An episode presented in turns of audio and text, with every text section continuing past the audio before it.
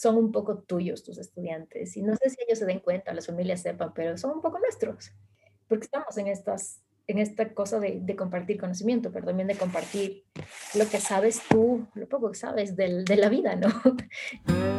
Ana María Garzón Mantilla es profesora universitaria de Historia del Arte desde el 2013, cuando del mundo de la comunicación y el periodismo pasó al mundo de la docencia. En él descubrió un espacio profesional del que disfruta y que a partir de la pandemia le trajo retos que no había imaginado. Sientes el espacio, le sientes a los estudiantes físicamente en un aula y tienes esa devolución corporal casi. Y ahora en cambio son cuadraditos, cuadraditos que te apagan la cámara. Y sin embargo tienes que, que saber que pese a que esa cámara está apagada, tienes que tratar de conectar.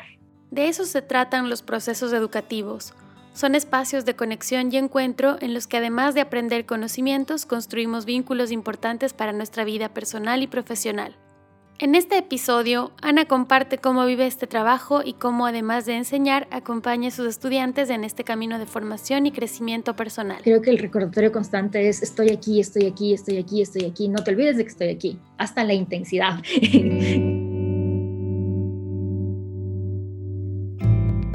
¿Qué tal de amores? ¿Qué tal de migraciones hacia otras formas de querer? De mis pasiones, conservo las canciones que me hacen siempre ver cómo es. ¿Qué tal de Amores? Un podcast para descubrir nuevas formas de vivir el amor. Conoce más en www.quetaldamores.com. Yo soy Nicole y te doy la bienvenida a este nuevo episodio. Y puede ser que mis amores no sean lo que el mundo espera cuando grito fuerte que me quiero. Ana María Garzón Mantilla, bienvenida. Estoy súper feliz de tener este encuentro contigo que lo veníamos pensando hace un tiempo ya y me encanta tenerte de invitada en este episodio. Hola Nicole, gracias por invitarme. Ana, ya tienes un montón de años em, de experiencia como docente universitaria, ¿no? Y más allá de lo importante que es transmitir em, conocimiento a los estudiantes, te quiero preguntar, ¿qué es lo que tú enseñas? ¿Qué es lo que esperas enseñar más allá de la parte académica? A ver, creo que, que cuando uno es profe de universidad tienes el, el gran privilegio de, de, trabajar con gente que está en este, como en este borde de salir de la adolescencia y convertirse en adultos. Y creo que es un momento súper privilegiado de, de ser testiga de la vida de estas personas con las que trabajamos, porque están creciendo, se están haciendo adultos, estás como acompañando a, a dar forma a una vida, que, que está definiendo un carácter, que están empezando a tomar sus propias decisiones. Entonces creo que, el trabajo en aula, más allá de compartir una malla académica que, siempre es un sostén súper importante y es como una base fundamental de, de la relación, el trabajo sí consiste en aprender a estar, aprender como a sondear esos momentos donde tal vez lo que necesitan no es una conversación sobre la materia, sino una conversación sobre otras experiencias o, aprender a estar. Creo que la gente de esa edad te demanda mucho estar con ellos de otras formas. Trabajas con otras destrezas con ellos, que son individuos que, que están empezando a, y a enfrentarse a un mundo más real, que no es el de la escuela, que no es una burbuja familiar cerrada, sino que están frente a montones de, no sé, de influencias, de decisiones, de exposiciones, están expuestos a mucho y tú les acompañas en eso también son tus colegas también en un punto, estás formando a tus colegas. Entonces creo que parte de, de, ser profe de universidad implica pensar en qué colegas quieres tener en el futuro y que esos personas más jóvenes con las que estás trabajando en un punto van a ser los adultos con los que vas a trabajar. Y esta relación que hablas me lleva a pensar en los afectos, porque por ahí es muy difícil de generar este, este contacto y esta conversación y este cuidado de cierta manera sin generar afectos, pero también hay esta en el imaginario, sobre todo en generaciones, me atrevo a decir, mayores a la nuestra, en donde había esta relación siempre de poder en el sentido de no soy tu amiga, ¿no? Soy tu mamá, no soy tu amigo, soy tu papá, no soy tu amiga, soy tu profesora ¿Cómo podrías manejar esto en un contexto en donde esa relación académica de yo te enseño y tú aprendes está mucho más horizontal? Que creo que ha sido un cambio importante que ha ocurrido en los últimos años, que capaz nuestros papás y nuestras mamás no lo vivieron así, no vivieron un proceso de educación desde ese, desde ese punto de vista. Creo que somos amigos con responsabilidades. una relación de amistad, pero que está siempre mediada por la responsabilidad de los dos lados. Mi responsabilidad es enseñarte este contenido, tu responsabilidad es devolverme estas, estos exámenes, estos ensayos, estas respuestas, o sea, confirmarme que estás aprendiendo algo de lo que yo te estoy dando. Entonces, es una relación, es una relación, ahora que te escuchaba, estaba pensando que también es una relación que va cambiando con el tiempo. Creo que en un punto como profe sabes que tienes poder y sabes que puedes ejercer ese poder muchas veces, es poner unas formas de unas demandas específicas en la gente. Unas directrices quizás también, ¿no? Sí, pero por otro lado también te das cuenta que, que cuando vuelves más horizontal el aula, la circulación de conocimiento a veces puede ser más fluida, un poco más, más sensible también. Entonces quizás lo único que nos hace diferentes a las maestras y maestros de nuestros estudiantes es que nosotros sabemos cosas que ellos no saben, que no saben. Y que el trabajo consiste en acortar esa brecha y que en la relación que estableces mientras acortas la brecha, definitivamente va a haber unos efectos que están entrecruzados. Creo que, que todos los profes siempre nos sostenemos en nuestra materia. Sea, el contenido que tú sabes ya te genera a ti un afecto. Tú no hablas de lo que no te interesa, básicamente. Y creo que la tarea consiste en generar ese afecto a través del contenido que das.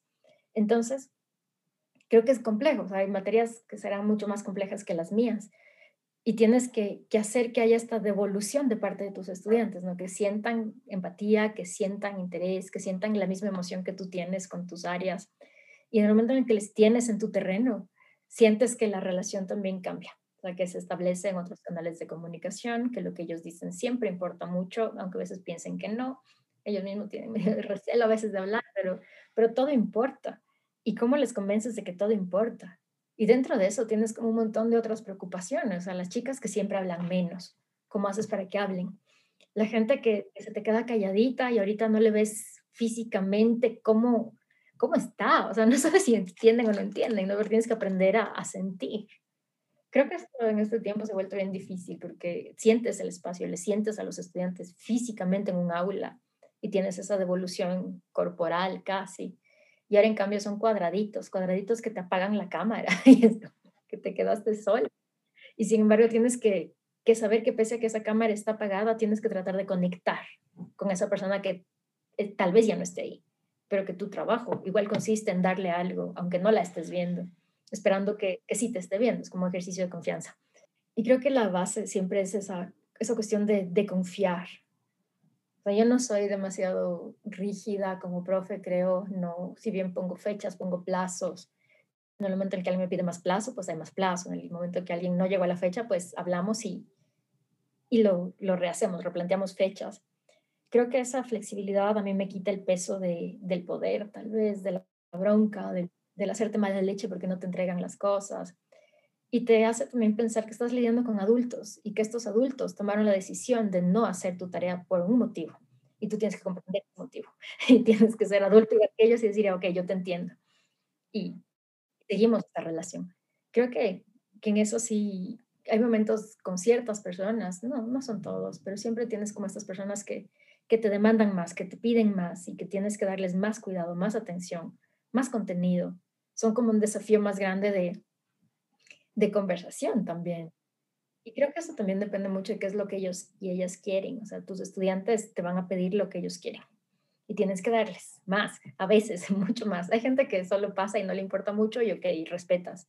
Y hay la gente que se te queda y se te quedan en la vida entera y eso es bellísimo porque lo que te decía un rato, estás formando a tus colegas, pero es bellísimo después interactuar con estas personas ya en otro espacio, ¿no? O darte cuenta que de cierta forma sus triunfos son lo sientes tuyos, o sea, sientes como ese orgullo, no sé, de cierta forma son un poco tuyos tus estudiantes y no sé si ellos se den cuenta, las familias sepan, pero son un poco nuestros, porque estamos en estas en esta cosa de, de compartir conocimiento, pero también de compartir lo que sabes tú, lo poco que sabes de la vida, ¿no? y de cómo vas creciendo, mediando esta relación siempre con, con la excusa de la clase. Y claro, hablabas hace un ratito de cómo ha, modificado en, en, este rubro, en la educación superior y en toda la educación y en todas las cosas, lo que hemos vivido en este 2020-2021 con la pandemia. ¿Cómo, ¿Cómo ves tú, en qué, cómo se han afectado el desarrollo de los vínculos entre estudiantes y entre profesores? ¿Por y profesoras, por supuesto. ¿Por qué te digo esto? Uno como que hace la vida universitaria y la vida de formación también fuera de la clase, cuando estás en el pasillo, cuando vas a la cafetería, cuando te quedas a almorzar con tus compañeras, con tus compañeros, conoces gente y de pronto ya no tenemos eso, ¿no? De pronto el chat, el, el, conocerte es quizás un chatear privado por Zoom con alguien si es que te animas a y tienes compañeros y compañeras que no viste nunca. ¿Cómo tú crees que esta, esta nueva virtualidad eh, ¿Qué retos crees que presenta para la construcción de esos vínculos con estudiantes y entre estudiantes y entre maestros y maestras? Es durísimo y es frustrante. Claro, lo que te decías, nuestro trabajo es físico y gestos son los cuerpos los que te dan señales. Y ahora la tarea es doble, o sea, tienes que, que darte modos de entender cómo abres una puerta. Creo que entre colegas es, es distinto porque ya sabes quién es tu red y sigues trabajando de, de, una forma u otra, ¿no? O sea, creo que entre nosotras las relaciones finalmente no, no cambian demasiado. Pero entre estudiantes creo que es súper complicado. he tenido estudiantes este último semestre que nunca han ido a la universidad. Están acabando su primer año desde su casa y no tienen demasiados amigos. Una de las grandes áreas afectadas por la pandemia ha sido sin duda la educación. Desde los niños y niñas más pequeños hasta los estudiantes universitarios tuvieron que reemplazar sus espacios de aprendizaje y de relacionamiento por una pantalla, en la que evidentemente el contacto no es el mismo. Esto llevó a Ana María, como profesora, a ingeniarse para generar nuevos espacios y formas de contacto con y para los estudiantes. Este semestre lo que se me ocurrió hacer es que tenía un cuaderno por aquí y, y sabía cosas de todos. Tuve una serie de reuniones independientes con cada uno eso como estrategia, o sea, como estrategia de acercamiento. Tengo sesiones abiertas todo el tiempo para hablar de, no de materia, sino de cosas, que me pregunten cosas. Y claro, eso implica también romper cierta intimidad que tienes, porque finalmente tu trabajo en la oficina es una cosa, ahora estoy trabajando en mi casa y es, es otra dinámica, o sea, son el timbre, ladra el perro, entre el perro.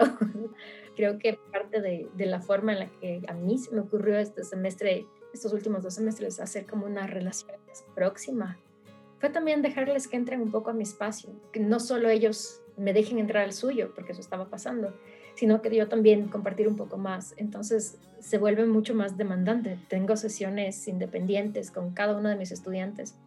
Obvio, hay gente que no va y nunca fue a la sesión de hagámonos amigos entre nosotros. Está bien, es, es respetable, pero otros que, que en esas sesiones teníamos chance como de de hablar de cosas que iban a ser importantes a lo largo del semestre. O sea, estoy enfermo, vivo ahorita con mis papás y yo ya no viví aquí, o tengo cinco hermanos y estoy harto, o sea, cualquier cosa de esas, que nos para, para que yo también entienda las situaciones en las que ellos estaban.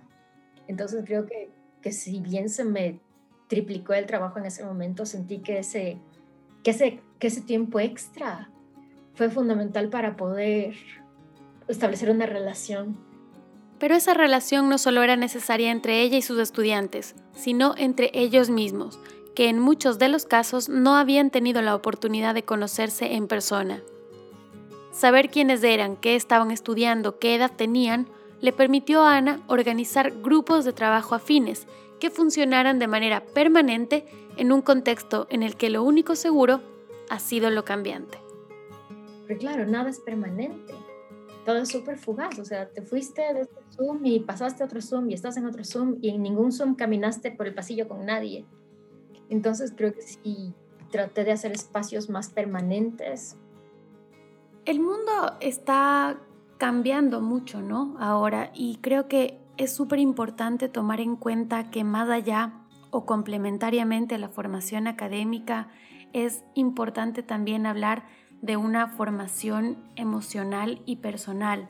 Es decir, si bien lo, el punto central de la educación superior es dotarte de herramientas y conocimientos para que tú puedas desarrollarte profesionalmente en determinados campos, también es importante saber que todos los trabajos o todos los espacios en donde nos vayamos a desarrollar están marcados por los vínculos que vayamos a generar con las demás personas, ¿no?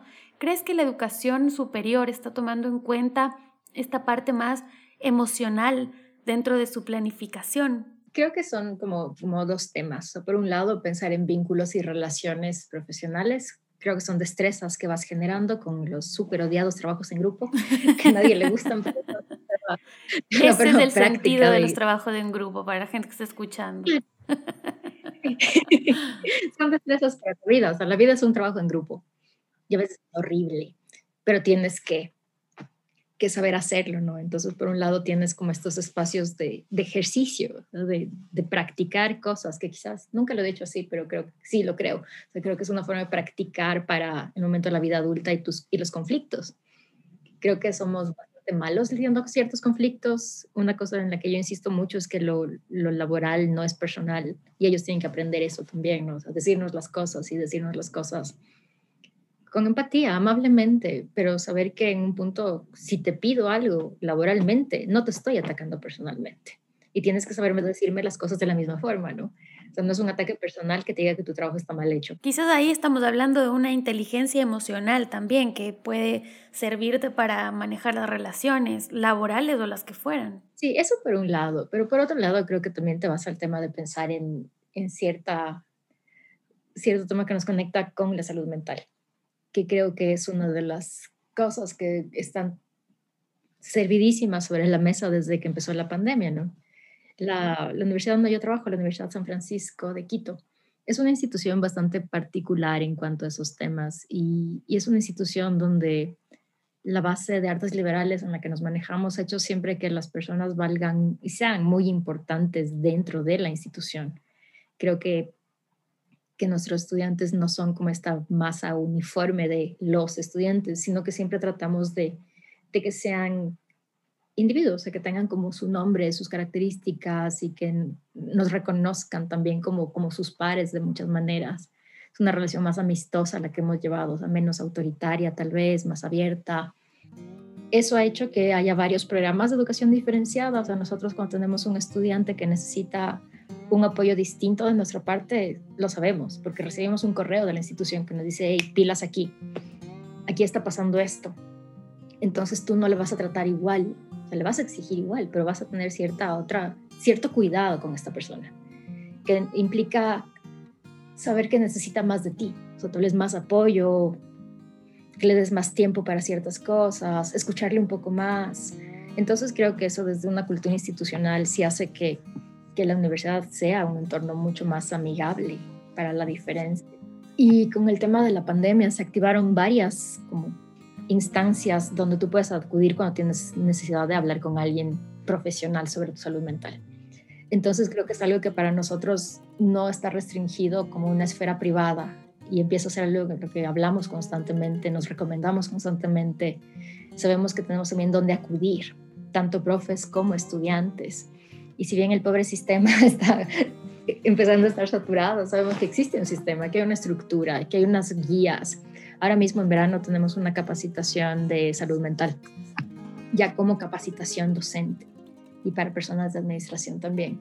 Entonces sí hay como este interés por poner el tema sobre la mesa y saber que, que también depende de todos nosotros ver cómo, cómo estamos sanos en ese aspecto también, ¿no? Porque igual con la pandemia empezamos a preocuparnos de estar sanos físicamente. Y, y claro, o sea, antes tal vez cuando un alumno tuyo, una alumna desaparecía porque tenía gripe, fiebre y solo no estuvo en clase, tal vez no te angustiabas. Ahora cuando, cuando la camarita no está por ahí, cuando no se conectó, yo sí siento cierta angustia por mi gente. Digo, ¿qué pasó? Y claro, así como nos preocupamos por este qué pasó con su salud física, también muchas veces tienes alertas de cuando tienes que preocuparte por la salud mental de las personas y está como el recordatorio constante de que puedes pedir ayuda y que no es un problema y que podemos hablarlo. No somos nosotros profes necesariamente las personas que vamos a poder hablar de esto, pero sabemos canalizarlo. Es decir, vas aquí, vas acá, te ayudo a conseguir la cita, hablemos con tales personas y sabemos a quién podemos recurrir, porque tampoco están nuestras competencias sobre todo, ¿no? Hay un tema de cuidado, ¿no? Ahí de protección a la, a la otra persona. Creo que el recordatorio constante es estoy aquí, estoy aquí, estoy aquí, estoy aquí. No te olvides de que estoy aquí, hasta la intensidad, que de cierta forma luego me ha pasado que tengo estudiantes que tal vez ya estuvieron conmigo el semestre pasado y este semestre me dicen, oye, tú dijiste que me podías ayudar en lo que quiera. y me escriben y piden ayuda de lo que sea. Hemos hablado de cuánto ha cambiado el mundo, primero por la pandemia, segundo por cómo, cómo esta nueva manera de educar hace que haya relaciones más horizontales que lo que generaciones pasadas pudieron experimentar. Y estamos también en, en este momento en el mundo en el que el bienestar integral es importante. Empieza, hay como una especie de, despertar en un montón de cosas, ¿no? En temas medioambientales, en temas de género, en temas de responsabilidad social, en, en un montón de cosas que si se aplican van a poder cambiar la forma en la que el mundo está funcionando. Quiero saber si es que tú, desde las aulas y en general, ¿qué, qué opinas sobre, el, sobre el profesores y profesoras, como la, educación como, como eh, actividad, como herramienta? ¿Se puede enseñar, por ejemplo, la empatía? ¿Se puede enseñar la concienciación? ¿Cómo tú, dentro de esta parte académica, puedes promover espacios de reflexión profunda sobre la forma cómo está funcionando el mundo y lo que el mundo necesita de nosotros desde cualquier profesión que elijamos. No sé, creo que sí, pero también creo que no, porque a veces son cosas muy individuales. Creo que todo el mundo tiene su llamada también y tal vez lo que haces en el aula es hacer crear facilidades para que alguien acuda a su llamada, a lo que le interesa, a lo que le despierta ciertas pasiones, claro, o sea, trabajas con casos, trabajas con ejemplos, llevas a gente a que hable con tus estudiantes y ellos van sacando las conclusiones necesarias. Creo que un punto súper importante hablar de temas como derechos humanos, justicia social, respeto a las diversidades sexogenéricas y temas de raza, temas de clase, o sea, que están presentes en nuestro día a día y tal vez lo que haces es, es, jalar ejemplos de lo cotidiano al espacio del aula, donde es un espacio seguro para, para debatir, para sacar conclusiones.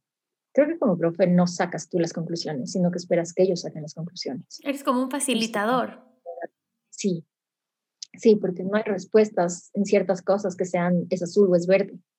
yo espero que ellos en algún punto entiendan cómo el azul y el verde viven juntos, pero yo no les puedo decir. yo no puedo opinar ciertas cosas radicalmente en un aula, no puedes solo tratas de generar el espacio para que ciertas cosas se produzcan como, como ideas, que pasen. Porque te das cuenta que, que la pasión en un docente, en una docente, están como siempre marcando pautas para, para los estudiantes y para lo que ellos van a poder lograr, siguiendo un camino no igual, sino como similar al tuyo de alguna manera. Nuestra tarea siempre tiene eso, siempre tienes que inspirar algo. Así sea fastidio, pero algo. Si como profe no inspiras nada, creo que estás fracasando terriblemente, ¿no? O sea, es curiosidad o es, incluso rechazo a tu materia a veces. Tienen derecho a rechazar tu materia y está bien que lo hagan cuando son conscientes de que por ahí no van. Pero ese por aquí no voy implica un, un despertar del por aquí sí quiero ir y unas otras conexiones que está haciendo en otro campo, ¿no? Creo que esa, esa función es la función de, de como de despertar esta motivación o este hacia dónde voy con lo que estoy haciendo. Ana, qué chévere haber podido conversar contigo y entender cuál es tu experiencia de educar a personas más adultas, no solamente a niños, sino hablar de ya educación universitaria. Así que gracias por haberme acompañado en este tiempo aquí en el podcast. ¿Quieres decir algo más al final? ¿Tienes algún mensaje que dar, algo que quiera, algo que se nos haya quedado por ahí colgado y que quieras resaltar para cerrar. Gracias, Nicole, por la invitación. Es siempre lindo hablar contigo. Nada, prendan las cámaras. No nos dejen solos hablando para todos los estudiantes del planeta. Gracias, Ana. Gracias por haberme acompañado en este espacio. Recuerda que puedes seguirnos en nuestras redes sociales arroba qué tal de amores para comentar, compartir y ser parte de esta comunidad. Nos escuchamos en un próximo episodio. De mis pasiones, conservo las canciones que me hacen siempre ver cómo es.